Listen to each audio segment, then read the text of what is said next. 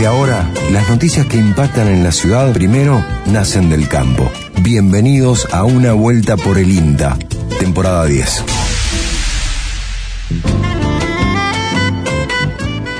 Bienvenidos, bienvenidas a otra vuelta por el INTA, el programa del Instituto Nacional de Tecnología Agropecuaria del Centro Regional Córdoba. Eh, tercer programa de esta décima temporada. Buenos días, Mauro Bianco, ¿cómo está? Muy buenos días, Lucas, a toda la audiencia de una vuelta por el INTA. Aquí estamos, domingo a la mañana, domingo de Pascua. Exactamente. Así que felices Pascuas para todos, para todos los oyentes de Una Vuelta por el INTA. Eh, ¿Usted le hace el chocolate en la Pascua? ¿Le parece que no? no, no, no, no, no iba a emitir cosas.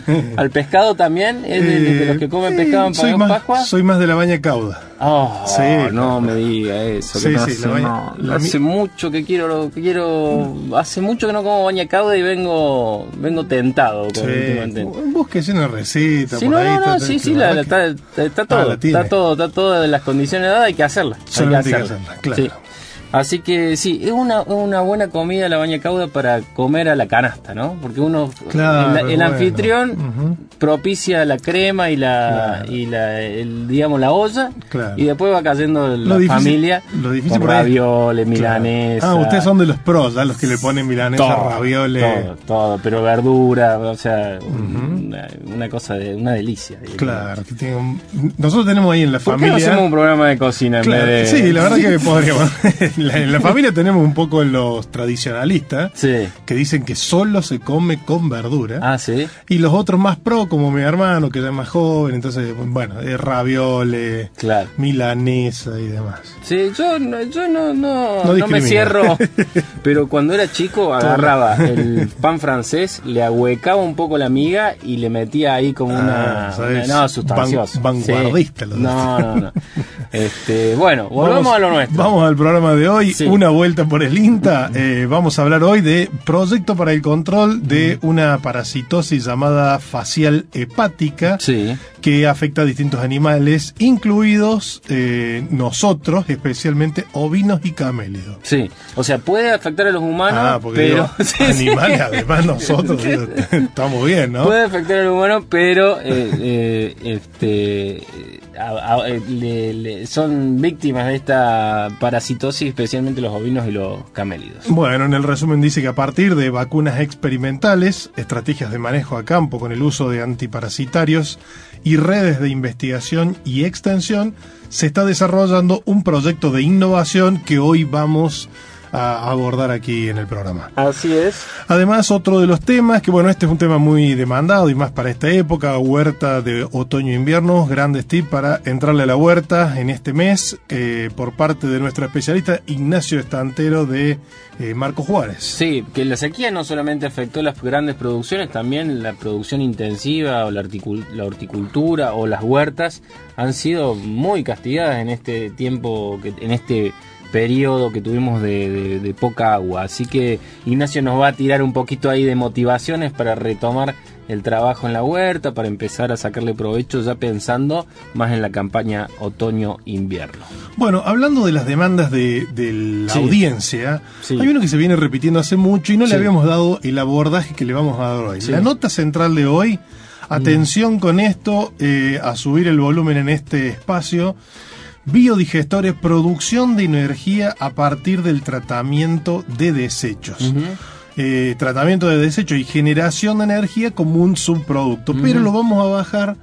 Eh, venimos hablando mucho de esto de la, el uso de los subproductos, de la producción, de las producciones pecuarias. Eh, venimos hablando esto de la generación de energía, con muchos especialistas de INTA que están abocados a esto, pero esta vez haciendo un poco caso a la demanda del público que viene con esto de cómo producir energía en los domicilios. O sea, yo en mi casa puedo hacer producir gas, por claro, ejemplo. Podría. Entonces, bueno, una de las cosas que le vamos a preguntar a este especialista, cuáles son las características que debe tener el volumen, porque, bueno, probablemente hay que tener una tasa de, de, producción de subproductos, digámosle así eh, porque si no, no, vamos, eh, digamos, Exactamente. No producir ¿En qué caso sirve un biodigestor domiciliario? ¿Quiénes lo pueden usar? Eh, cuando conviene. Vamos a hacer un pantallazo también sobre las distintas escalas que existen en, la, en lo que es biodigestores, eh, pero es un tema realmente muy, muy interesante. Así es, eh, vamos a convocar a un especialista de este tema, va a estar Ignacio Huerga desde Venado Tuerto, es un especialista que está allí en el INTA Venado Tuerto, para tratar a fondo el tema de la producción de energía a partir del tratamiento de desechos.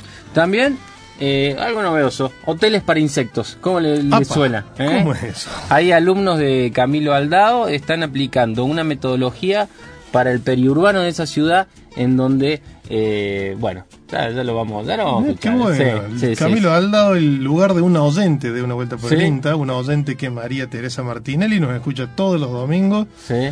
y es, es de Camilo Aldao. También vamos a estar refiriéndonos a los 50 el 50 aniversario de la Agencia de Extensión Rural de Coral Moldes. Todo esto y mucho más en una vuelta por el INTA. Eh, nos pueden contactar, hablando de los, de los y las oyentes, eh, al Facebook como Una Vuelta por el INTA y también a nuestro WhatsApp al 3572528693. Eh, Ezequiel Torres nos acompaña hoy en la puesta en el aire. Arrancamos, Mauro, escuchamos un poco de música y empezamos a desarrollar, si querés, estos temas. Vamos. Primer momento musical del programa de hoy. Elton John, junto a quien lo encarnó en la película Rocketman, contando pasajes de su vida y su carrera. Hablamos del actor Taron Egerton. Juntos cantan I'm Gonna Love Me Again. Me volveré a amar.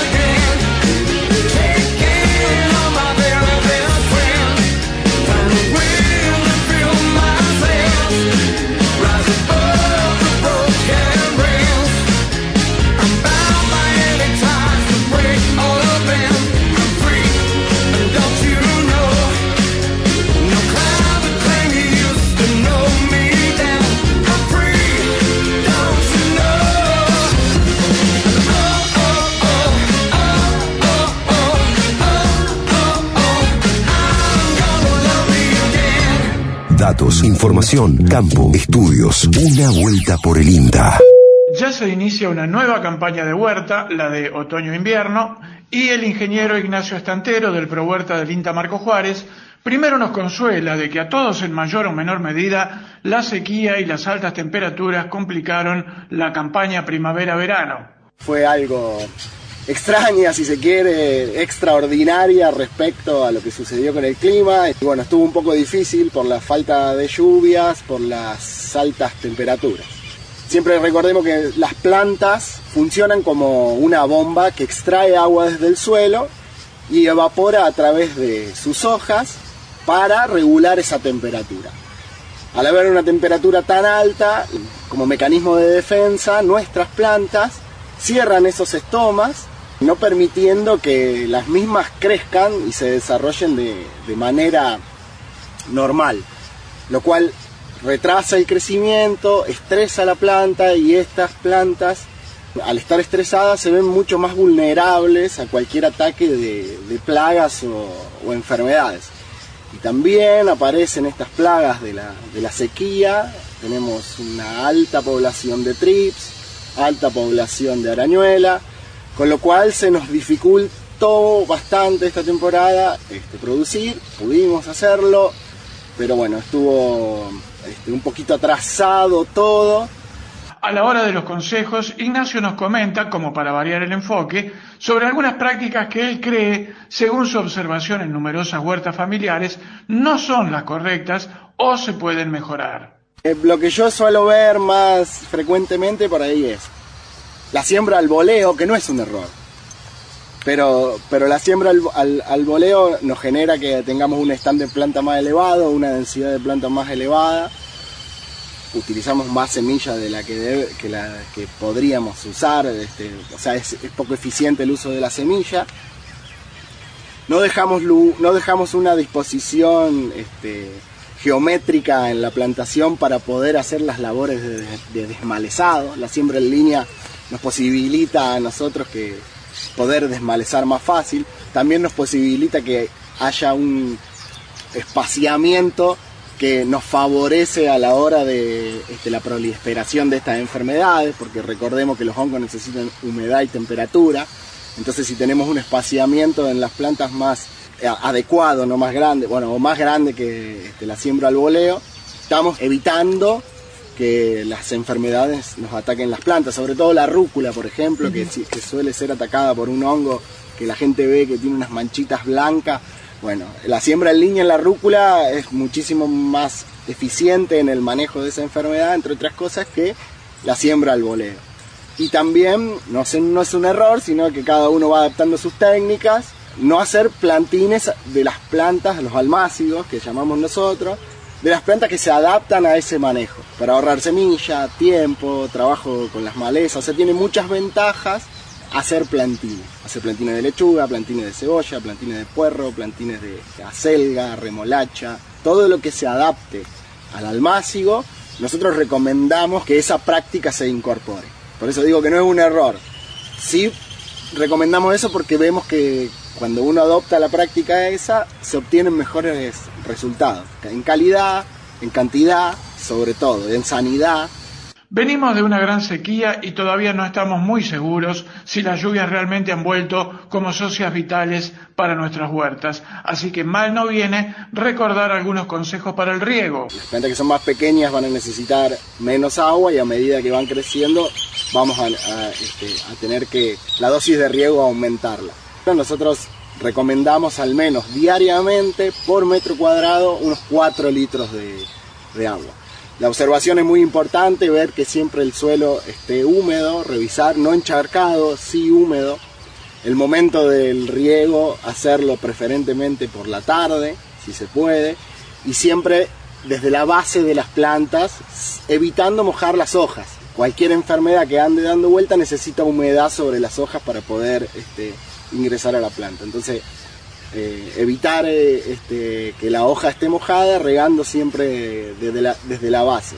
Finalmente, entre otras cosas, y ante la incertidumbre pluvial, Ignacio Estantero nos sugiere por la posibilidad de exceso de lluvia, elevar un poquito el cantero de nuestros cultivos. Siempre en, nuestra zona acá del, sur de Córdoba, donde estamos nosotros y nuestros suelos son pesados, pesados quiero decir que tengan mucho limo y mucha arcilla y no tanta arena, que son suelos que retienen mucha humedad, yo lo que recomiendo siempre es tratar de elevar el cantero. ¿Para qué? Para evitar estos encharcamientos que se pueden producir por un exceso de humedad en el riego o si eventualmente tenemos alguna lluvia copiosa este, que nos sature el suelo de humedad. Al tener los canteros elevados, esa saturación, en la medida de que se frene el riego o se frene la lluvia, va a hacer que el agua infiltre hacia abajo y nos deje lugar para las raíces. Recordemos que los la gran mayoría de los cultivos que nosotros hacemos, los hortícolas, tienen un gran desarrollo radicular en los primeros 30, 40 centímetros de, profundidad. Entonces tratamos de a esos 30, 40 eh, centímetros de profundidad darle las mejores condiciones. En ese elevado de cantero, ¿cómo lo hacemos? Generalmente al hacer un buen trabajo con el agregado del compost. El compost es nuestro aliado fundamental para, dotar a todas las plantas de los nutrientes que necesitan y aparte para darle las condiciones físicas y químicas al suelo para que el desarrollo de la planta, esto que decía antes, que sea con el menor estrés posible. Mientras la planta esté menos estresada, nosotros vamos a tener menos probabilidades de que nos ataque alguna plaga, alguna enfermedad, o si lo hace, no generarnos un daño que no, no nos permita comerla o que nos arruine la calidad comercial si nuestro objetivo, mejor en última instancia, es comercializar. Escuchábamos la palabra de Ignacio Estantero eh, junto a Andrés del Pino, nuestro compañero, hablando acerca de estas cuestiones relativas a la campaña, a la temporada otoño-invierno de la huerta. Em, ¿Con qué vamos a seguir, Bianco? Bueno, ahora vamos a hablar de este tema que anticipábamos. Vamos a hablar con eh, María Ahumada eh, sobre el control de una parasitosis llamada facial hepática. Bien. Lo escuchamos. Desde el INTA de Centro Regional Córdoba venimos desarrollando un proyecto, que es un proyecto de innovación, eh, sobre el control de una parasitosis que se llama fasciola hepática a través de la prueba de vacunas experimentales, eh, estrategias de manejo a campo, con el uso de antiparasitarios y redes, con formación de redes de investigación y extensión. Este proyecto que fue aprobado a fines del año pasado involucra a la experimental de Manfredi, donde participamos eh, técnicos de la Agencia de Cruz del Eje, la experimental de Marco Juárez, donde participan técnicos de la Agencia de Coronel Moldes, y también eh, colegas de la experimental de Bariloche. Asimismo, participan otros profesionales de la Universidad Nacional de Córdoba, donde se desarrolla el inmunógeno, es decir, esta vacuna experimental que estamos ensayando, y que son investigadores además del CONICET, y la Universidad Católica de Córdoba, donde participan investigadores de las cátedras de parasitología y del Hospital Veterinario, que eh, se encargan del control del ensayo clínico, el cuidado y mantenimiento de los animales y también acompañan en las tareas a campo. Este proyecto tiene eh, tres patas, digamos, o tres áreas de trabajo. Uno que son los trabajos a campo propiamente dicho, que hay relevamiento de prevalencia de la enfermedad. Cabe aclarar que esta es una enfermedad parasitaria que afecta a distintos tipos de animales, incluido a nosotros, pero eh, el ovino es un animal muy susceptible a esta parasitosis, el ovino y también los camélidos. Es un parásito que se aloja en el hígado de la forma adulta, que produce destrucción del hígado paulatino y que elimina huevos al ambiente que luego, a través de la intervención de un, de un caracol, que es el huésped intermediario, reinicia su ciclo y puede infectar a otros rumiantes o a eh, incluso a aves, eh, personas, etc. Es de muy difícil control prácticamente porque es un parásito muy resistente a condiciones ambientales y eh, hay distintos antiparasitarios en el mercado con distintos niveles de eficacia. Por eso, como decíamos, en estos trabajos a campo que se realizan, lo primero que hacemos es detectar la presencia de la enfermedad en las majadas, sabiendo que Córdoba tiene una de las prevalencias más altas, no solamente en la especie ovina, sobre todo detectado en la Sierra de Córdoba, sino también en la especie humana junto con la provincia de Catamarca. Luego tenemos trabajos de laboratorio, que es el desarrollo del inmunógeno, el procesamiento de las muestras y demás, y todo lo que es el ensayo clínico. Y por último, está previsto también dentro de este proyecto hacer tareas de extensión, es decir, de devolución y asistencia a los productores y a las productoras para el mejor o el correcto eh, manejo de esta enfermedad. Es un proyecto que va a durar todo el año y que tiene distintos productos durante el año. Ahora hemos largado, digamos, con la primera parte del ensayo clínico y también con las pruebas que llamamos pruebas de eficacia de faciolicidas. Es decir, probamos tres drogas en este caso, closantel, albendazol y triclavendazol, en majadas donde está la enfermedad y evaluamos con una toma de muestra que hace el día 0 y otra a los 21 días, si estos antiparasitarios funcionan y en qué porcentaje funcionan, es decir, cuánto realmente matan de los parásitos que tienen los animales. A partir de estos resultados nosotros podemos decidir, eh, podemos declarar si hay fenómenos de resistencia a, estos antiparasitarios y además también aconsejar a los productores de la zona cuál es el mejor que pueden utilizar. Así la escuchábamos a María Ahumada de la Agencia de Extensión Rural de INTA Cruz del Eje hablando del control de esta parasitosis llamada facial hepática un proyecto de innovación muy interesante, ¿no? Que están trabajando eh, con vacunas, con estrategias de manejo a campo, en el uso de antiparasitario y que además es un trabajo interinstitucional, porque hasta universidad. Exactamente, y que se va a desarrollar todo este año, así que seguramente tendremos alguna alguna otra cuestión que compartir conforme avance el proyecto. Así es. Escuchamos un poco de música, Bianco. Vamos. ¿Eh? Cuando volvamos, hablamos sobre eh, biodigestores y sobre biogás. El siempre vigente David Lebón, uno de esos artistas que sabe reinventarse sin renunciar a sus orígenes ni a su estilo. Ahora lo disfrutamos en un dueto que formaron para grabar uno de los temas de Lebón Co Volumen 2. Digo formaron porque claro, para estos duetos hacen falta justamente dos. Y hablamos nada menos que de Diego Torres, con una de esas canciones que emocionan y que siempre queremos volver a cantar o por lo menos a tararear. Seminar. Quiero ver, quiero entrar, nena, nadie te va a hacer mal, excepto amarte.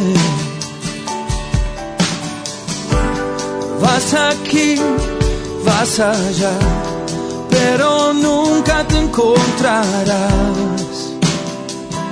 al escaparte.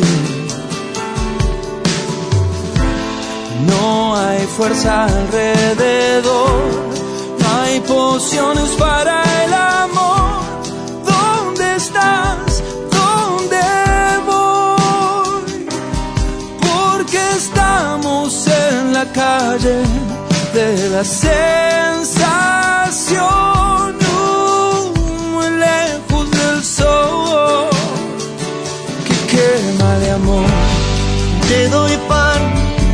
quieres sal, nena, nunca te voy a dar. Lo que me pides.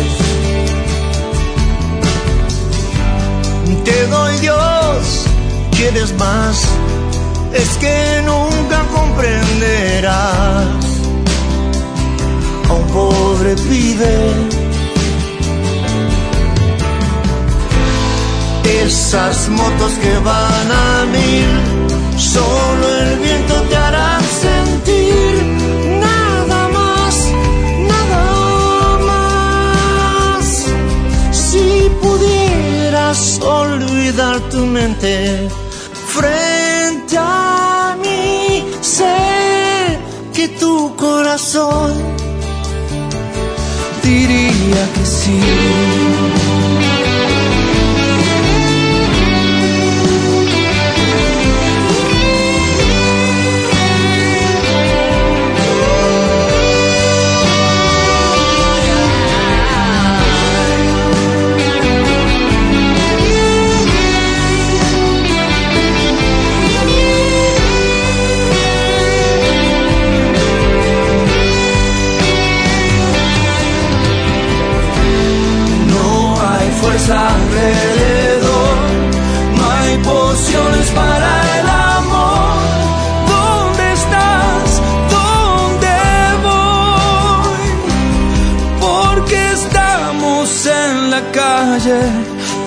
De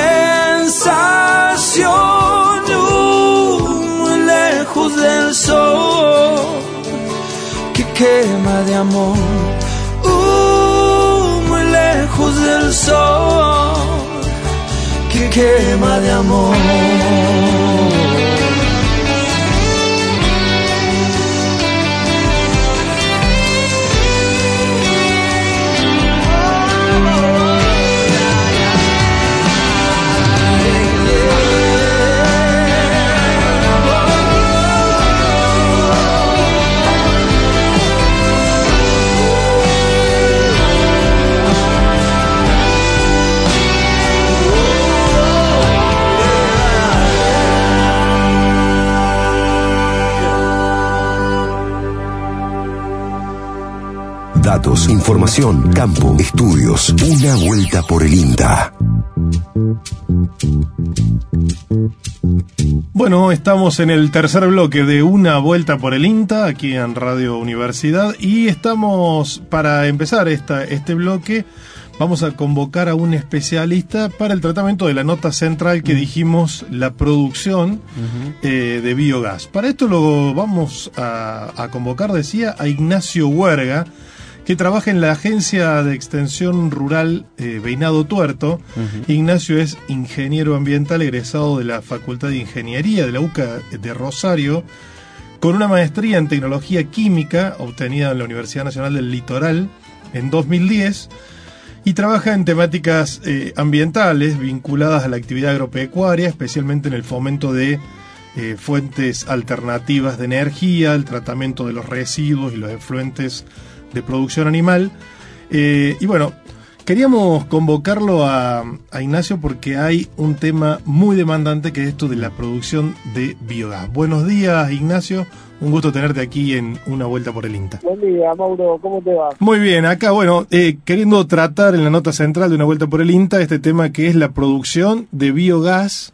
Eh, y dijimos, bueno, con un enfoque domiciliario porque hay mucha demanda de este tema. Eh, y queríamos hablar con un especialista para arrancar desde la base. ¿Qué es la, la, biodigestión, el biogás? ¿Qué es un biodigestor, Ignacio?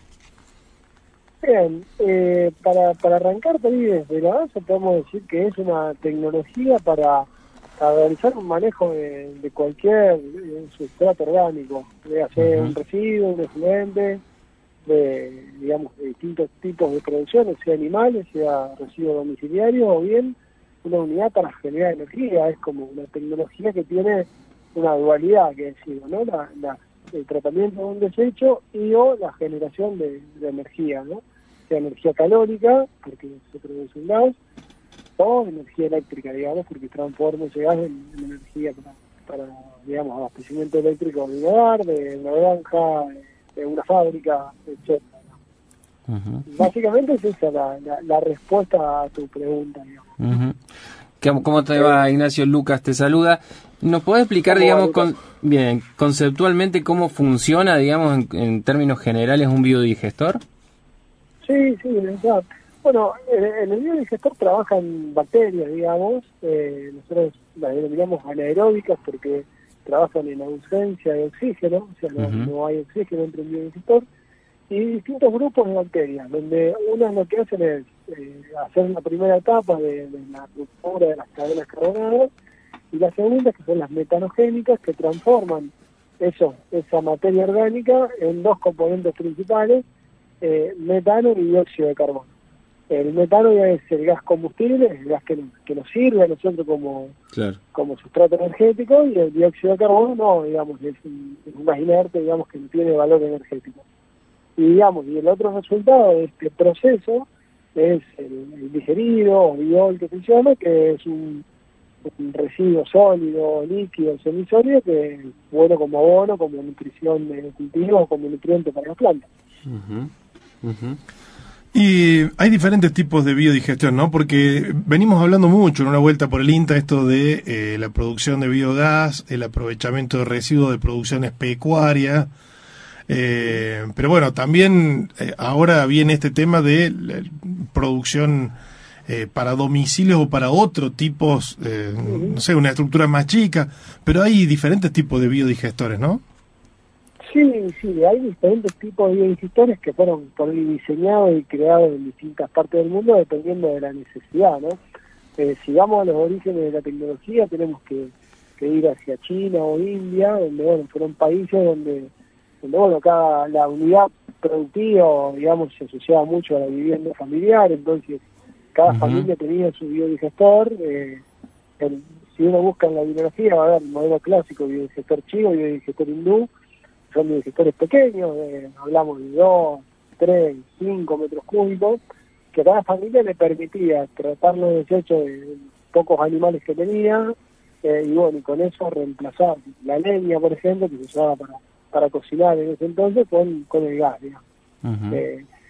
Y si bueno, si nos trasladamos a, otra época y a otro lugar en el mundo, vemos que en Europa en los últimos 20 años atrás han desarrollado tecnologías ya así de biodigestores más tecnificados para la generación de energía eléctrica de una región, digamos, donde ahí sí ya, ya son otras obras, otras inversiones y demás.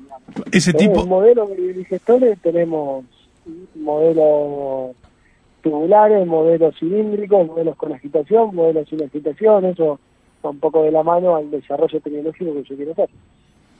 Bien, cuando hablamos de estos de modelos más eh, por ahí tecnificados de generación de energía eléctrica, acá en, Córdoba tenemos algunos como Bio 4 en Río Cuarto, eh, u otras producciones también eh, que hay así grandes casos que por ahí la audiencia puede conocer, ¿no? Sí, sí, tal cual. eso eh, en un relevamiento que hizo el INTRI hará unos eh, ocho años atrás, que renovaron más de 60 unidades de producción de biogás, digamos, significada en todo el país, digamos. Pensemos más que nada en, lo que es región pampeana extendida, ¿no? En este tipo de producciones, sobre todo producciones animales, ¿no? Eh, y en biodigestores por ahí en pequeña escala es más difícil relevar, pero sabemos que hay muchos y muy diseminados por, por distintos lugares, ¿no? Desde desarrollos por ahí que han hecho, por ejemplo, lo de la provincia de Santa Fe, con donde hace poco se hizo como una distribución de gestores en la escuela, hasta usuarios que han conocido la tecnología, indagado un poco y han armado su biodigester para su hogar, digamos. Ahí es más difícil hacer un relevamiento, pero los que estamos en el tema sabemos que, que hay y los hay están distribuidos por distintos lugares. Bien, ¿y cómo es en ese caso? Si, no, si nos planteamos por ahí, hay mucha información, tecnología en, en los más tecnificados, en las producciones más grandes, pero esto que por ahí hay, la gente está preguntando de un biodigestor en casa, ¿es posible? ¿En qué caso? ¿Cómo se maneja? eh, ahí va a depender mucho de la, del objetivo que yo le ponga a la tecnología, porque a ver, y vos me decís, Mauro, mirá, yo quiero en mi casa poner un biodigestor y abastecerme de gas y no tener que recibir más gas natural. Y yo te decía, bueno, Mauro, si vos cuánto gas consumí eh, y en qué lo consumí, y vos decís, bueno, yo tengo cinco calefactores, una serpentina, los radiantes. Los radiantes. No, te va, no te va a alcanzar, digamos, para claro. para Bien. Pero si vos me decís, mira, Nacho, yo tengo en realidad una, una casita en la sierra, digamos, donde para lo único que tengo de, gas es una garrafa porque uso mi cocina con, con GNP y te digo, y bueno, Mauro, ahí sí lo podemos pensar, porque está bien, vos te calefaccionas con otra cosa y solo necesitas de gas para cocinar, por ejemplo. Entonces ahí, ahí amerita, digamos, a pensar en, en esta tecnología. Por lo general, otra salida que se le da es que, bueno, en muchos lugares sean eh, viviendas particulares o así uno piensa en, barrios, digamos, no, no tiene acceso a la cloaca. Entonces, en este caso, por ahí eh, la tecnología del biodigestor va no a cubrir una necesidad energética, sino más bien a, generar un saneamiento. Es decir, en lugar de poner un pozo ciego, como se pone, o una fosa séptica, o un eh, se implementa la tecnología del biodigestor como pre-tratamiento de los efluentes locales antes de darle una disfunción final, una, una sangría, un leche nitrificante o un pozo excelente. Eso ya está bastante industrializado, ¿no, Nacho? Eso, esto último que mencionas. Sí, sí los biodigestores que hay que hay no la única diferencia que tienen es que no te ofrecen la posibilidad de captar de gas, Entonces ahí uno tiene que ideársela como para o modificarlo o bueno, hacer algo, alguna fosa séptica en mampostería que te permita almacenar los gases generados. Eh, claro. Digamos, eso más que nada si uno quisiera hacer un aprovechamiento mínimo de lo que se genera. Pero bueno, si hay la tecnología, el enfoque que tendría sería más de saneamiento que de aprovechamiento energético, como dicen algunas cosas. Claro, resuelve más el problema. Suponiendo que alguien cocina, no sé, hace una producción en, en algún paraje rural y cocina leña, alguna mermelada, algún dulce. Eh, en este tipo de casos, ¿qué, qué, ¿con qué se, mm, qué se necesita contar, digamos, a nivel volumen de residuo? Como, no sé, para hacer, qué sé yo, ¿cuántas horas más o menos? ¿Cuatro horas de gas en una hornalla es posible generar con estos biodigestores de domiciliarios, Nacho? Sí, bueno, nosotros esto lo tenemos medido más o menos con, con dos metros cúbicos de, de biodigestor y alimentado con, con una parte de residuo de cocina, un, algo de residuo animal y demás. Sabemos que, que podemos dar entre tres y cuatro horas de, una hornalla diaria, digamos. Eso lo sabemos con, con esos volúmenes de biodigestor, que sería algo no, tan grande, digamos, ¿no? y, hablamos de algo no tecnificado, digo, sin una calefacción, con, una situación manual, digamos. Sabemos que que para esa escala funciona bien y, digamos y, es una escala relativamente chica eso. Eh, es decir, si me voy a un modelo por ahí de silo bolsa que puede venir de unos 5, 10 metros cúbicos, si es chiquito, tengo para, para una buena cantidad de gas bueno, implementar algún proceso que mencionaba recién, de elaboración de dulce o bueno, en, alguna, otra artesanía, digamos, para, eh, digamos, para venta directa. Bien, si no es más planteado, eh, digo, porque la dicotomía esta ahorro de energía eh, no se termina de resolver fácilmente cuando decir pongo un biodigestor y ya no consumo más energía. No, pero si le pones a eso un, termotanque solar, digamos, si vas... Claro, como una alternativa más en una estrategia supongo que sirve, ¿no? Exacto, exacto. Y, de paso se, se, resuelve, digo, la, cuestión ambiental y la cuestión de los desechos, que, que muchas veces son un problema. Eh, acá se convierten en, en un producto y, en una solución, digo, también. Sí, sí, seguro, seguro, tal cual. Siempre que por ahí sean los planteos de las distintas unidades de no solamente nuestra, eh, donde bueno quieren uno quiere reemplazar la energía de consumo nosotros siempre vamos a la pregunta anterior decir pero cómo cómo consume la energía vos qué, qué uso energético estás haciendo es racional o, sea te vas a las 10 de la mañana y dejas el aire acondicionado prendido en 24 para llegar a casa y está fresquito o, o bueno o, te adaptas un poco también a, a, las necesidades climáticas y las necesidades energéticas entonces eh, con lo que vos decías recién sí obviamente primero tengo que hacer un uso racional de la energía primero y después sí ir reemplazándolo con un termotanque solar, con un biodigestor, con paneles solares, ya. Eh, hay hoy creo que estamos posicionados a nivel domiciliario mucho mejor que 15 años atrás donde era mucho más artesanal todo. Hoy puedo seguir el camino de, armarlo con mis propias manos si quiero, pero también tengo, tengo digamos, oferta en el mercado como para adquirir algo de esto. Y hay, una, y hay una cuestión también que va eh, de manera creciente por el interés, no sé si es de lo ambiental o de estas tecnologías, o, una, o una suma de factores que es la economía, lo ambiental, eh, prestarle atención a, estas cuestiones. ¿Cómo lo ves a, futuro, Ignacio? ¿Tanto eh, por ahí en el nivel domiciliario, familiar o en el industrial? Sí, Sí, sí, eh, desde los domiciliarios yo creo que, que sí ya hay, algo más de conciencia, si bien a veces cuesta, yo pongo el, ejemplo propio, digamos, de, de, nuestra unidad de trabajo, donde a veces cuesta que, que los residuos orgánicos vayan a la bolera, por ejemplo, claro, separar residuos. Claro, separar, cuesta mucho, pero pero ya como que se va incorporando esas prácticas. Eh, incorporar estas tecnologías también, uno ya ve los calefones solares lo ven en muchos lugares, digamos, no, es que hay dos o tres, sino que hay barrios con, con esa tecnología. Y bueno, y con esto del tratamiento de cloacales, con gestores o con, querer generar algo de gas, también, digamos, a medida que, que se vaya incorporando esto, a, y en producciones también más grandes, eh, también eh, seguramente el salto se va a dar cuando, cuando haya una discriminación, por decirlo de alguna forma, en el precio que pague el mercado por un producto donde su sistema de producción sea amigable con el medio ambiente, sea que no, digamos. Porque va a haber siempre las dos las dos opciones, que si hacer las cosas bien y que quiere hacer las cosas mal, independientemente de los controles que puedan tener los organismos, digamos, de ambiente a nivel provincial o nacional.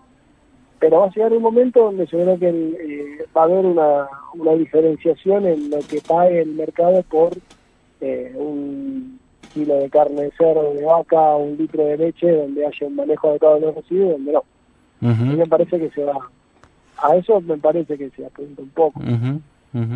Sí, muchas, muchos de estos, eh, de estas cuestiones que tienen que ver con el ambiente, hasta que se desarrollan y son de alguna manera más accesibles y económicamente viables, como el caso de los termotanques solares, que hoy, como decís vos, es muy común verlo.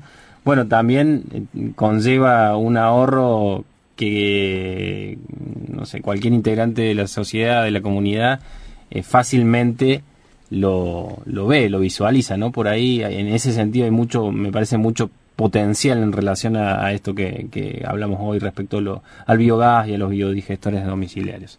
Bueno. Sí, sí, seguramente que Bueno, Nacho, muchísimas gracias, Che. Te pedimos y te agradecemos por estar aquí, ¿no? Eh, la verdad que nos gusta el tema y lo, también era un tema candente que venía. Eh, sí, nos venía pidiendo alguna demanda. Así que te agradecemos. muchas gracias. Bueno, gracias a ustedes y bueno, saludos a la noche.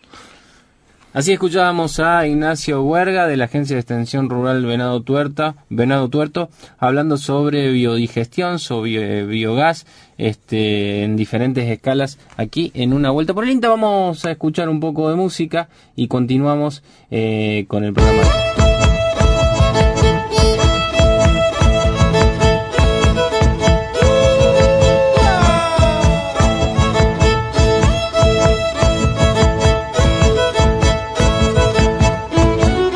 Invitamos también a que nos llene de música al indio Lucio Rojas, un cantor que se caracteriza especialmente por su energía, por poner todo sobre el escenario. Consagración en Cosquín 2019. Acá lo tenemos con Dejando Huellas, Identidad y Mis Tiempos, su trabajo del año pasado. ¡Chacarera! ¡Chacarera,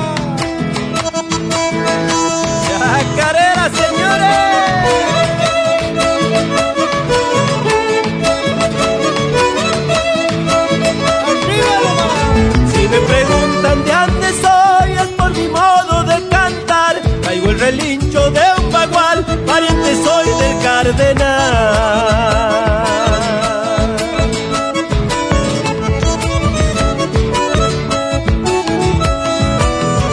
Llevo mi chaco a donde voy, de las plazuelas soy cardón, del río Bermejo, Bobadal, soy como iguana pa'l calor.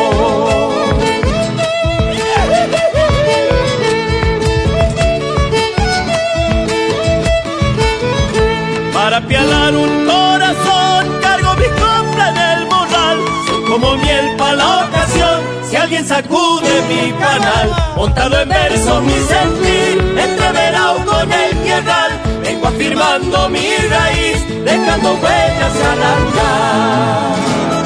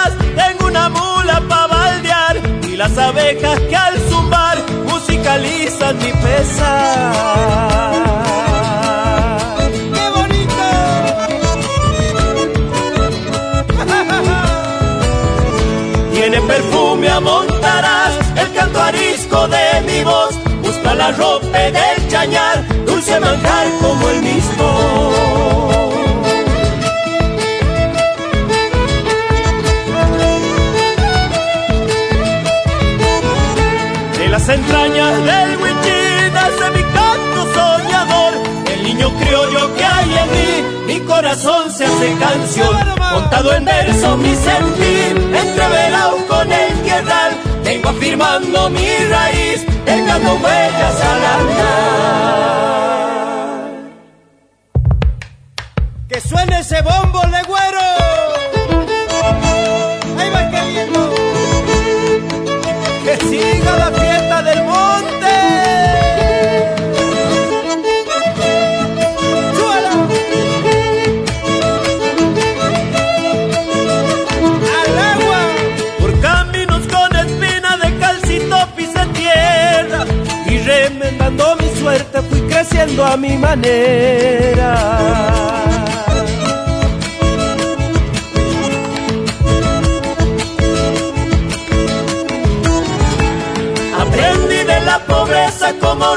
mi destino. Junto a las aves del monte comencé a soltar mi trino.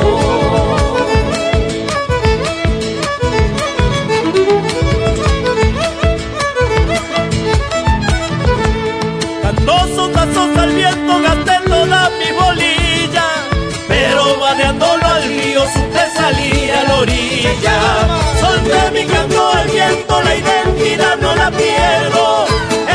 sueño de cantor llevo la voz de mi pueblo Que se venga la segundita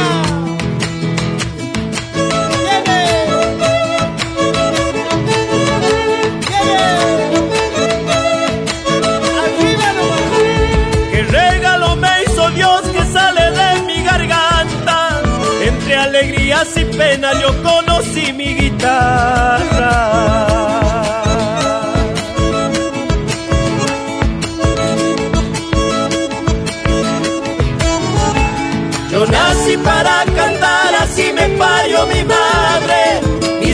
Se han de callar cuando el corazón se pare.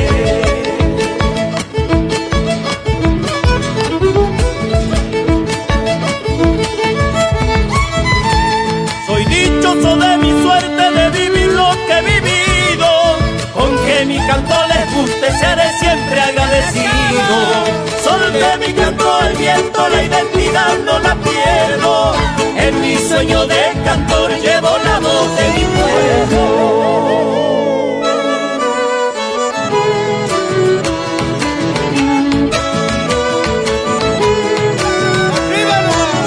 Fiesta de catas, cantoras, resolanas de chicharra, bajo la mora mi apero yo improvisaba baguala.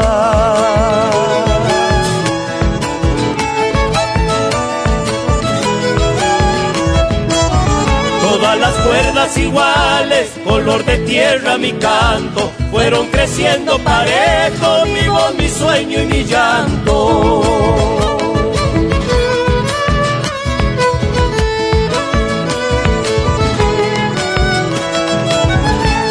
Grito que sale solo fue el que aprendí yo primero. Cuando va cayendo el árbol le entra el pial a un ternero. Voy abrazado a mi ayer con todos mis sentimientos y me siento un palo cruz lleno de flor en mal tiempo. Ahí viene el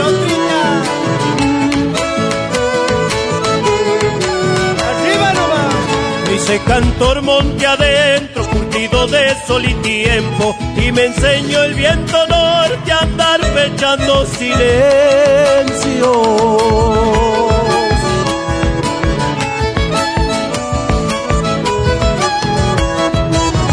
Seguí la senda trillada como buscándolo al río y encontré la tierra suelta, raíces del canto mío.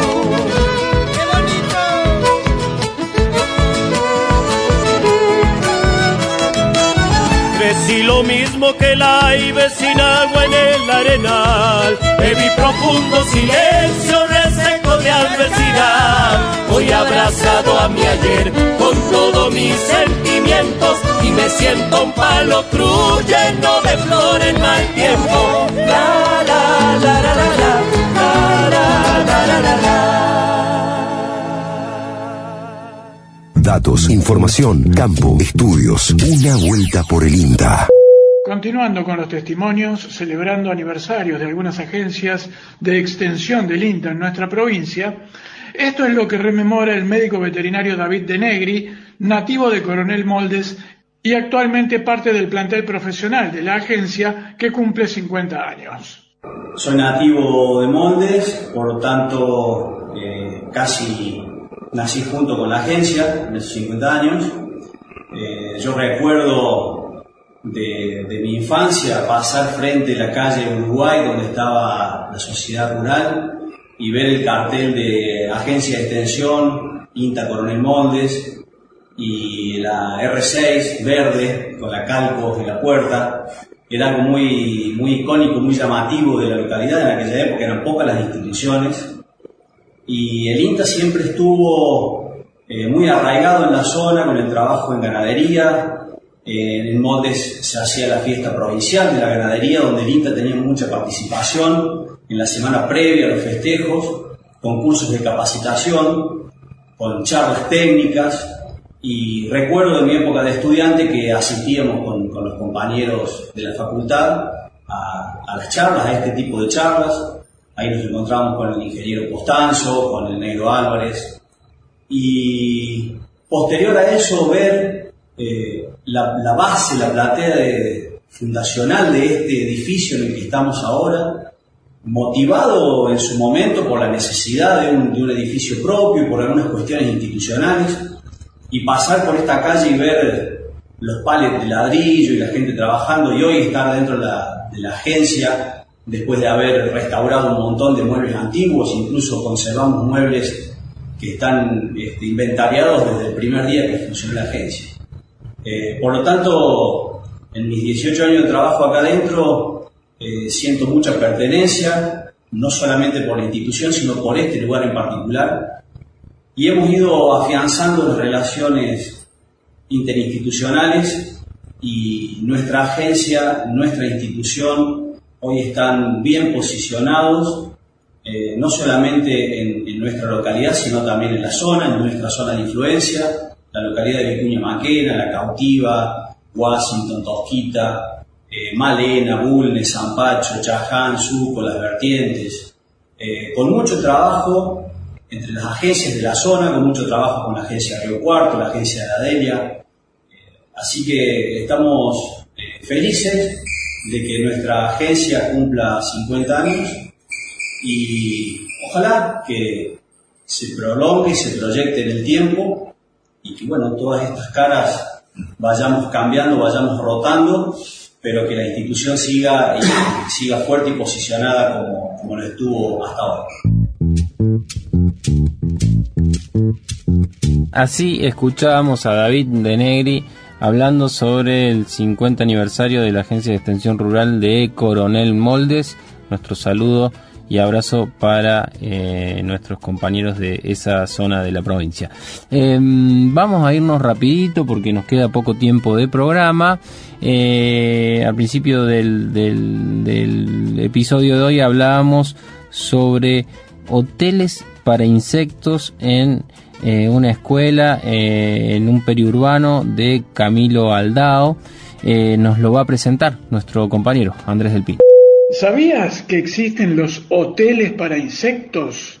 Un hotel de insectos es un refugio artificial fabricado con distintos materiales y destinado a proteger animales beneficiosos durante el invierno. Estos hoteles se construyen con distintos sustratos y cavidades a manera de túneles para que tanto predadores como crisopas, avispas o escarabajos, como abejas solitarias, aniden en ellos y de esta manera sea posible observarlas, estudiarlas, además de mantener una población constante en áreas como jardines, parques naturales, huertas o cultivos comerciales. Lo importante de esto es que alumnos de Camilo Aldao, comandados por la docente Carolina Torri y acompañados por Melisa de Fagot y Pablo Cavigliazo, técnicos del INTA Marco Juárez, están aplicando esta metodología como una práctica saludable para el periurbano de la localidad. ¿Qué? Buenos días. Mi nombre es Carolina Torri. Estamos en la localidad de Camilo Aldao, en el periurbano y en este momento estamos armando una hotelería de insectos con estudiantes de la ITEMIA para generar eh, un monitoreo de los insectos polinizadores en los espacios de amortiguamiento creados por la ordenanza 1014 del, de 2021 que se sancionó con el objetivo de regular las aplicaciones de fitosanitarios en áreas periurbanas creando espacios con paisajes eh, constituidos o por árboles o por pasturas sin manejo de fitosanitarios en una franja de 25 metros de ancho. Así la escuchamos a eh, Camila Carolina Torri, que es docente, que nos contaba acerca de esta metodología de hoteles para insectos en el periurbano de su ciudad, allí en Camilo Aldao. Bueno, eh, como les decía, estamos llegando, estamos cerrando la vuelta por el INTA del día de hoy, tercer programa de este 2023, este, en este fin de semana de Pascua. Eh, les mandamos un gran, pero un gran abrazo. Trabajamos para que este episodio de Una Vuelta por el INTA se hiciera posible. Andrés del Pino, nuestro compañero en el sur, junto a Virginia, eh, también Fabricio, Lucas Cuevas, Fabricio Taparelo, eh, Mauro Bianco y quien les habla, Lucas Viale. Eh, esto ha sido todo por hoy. Nuestro compañero Ezequiel Torres en la puesta en el aire. Este, nos encontramos, nos reencontramos el próximo domingo aquí en AM580. Hasta aquí, una vuelta por el INTA. Por Universidad, tu propia voz.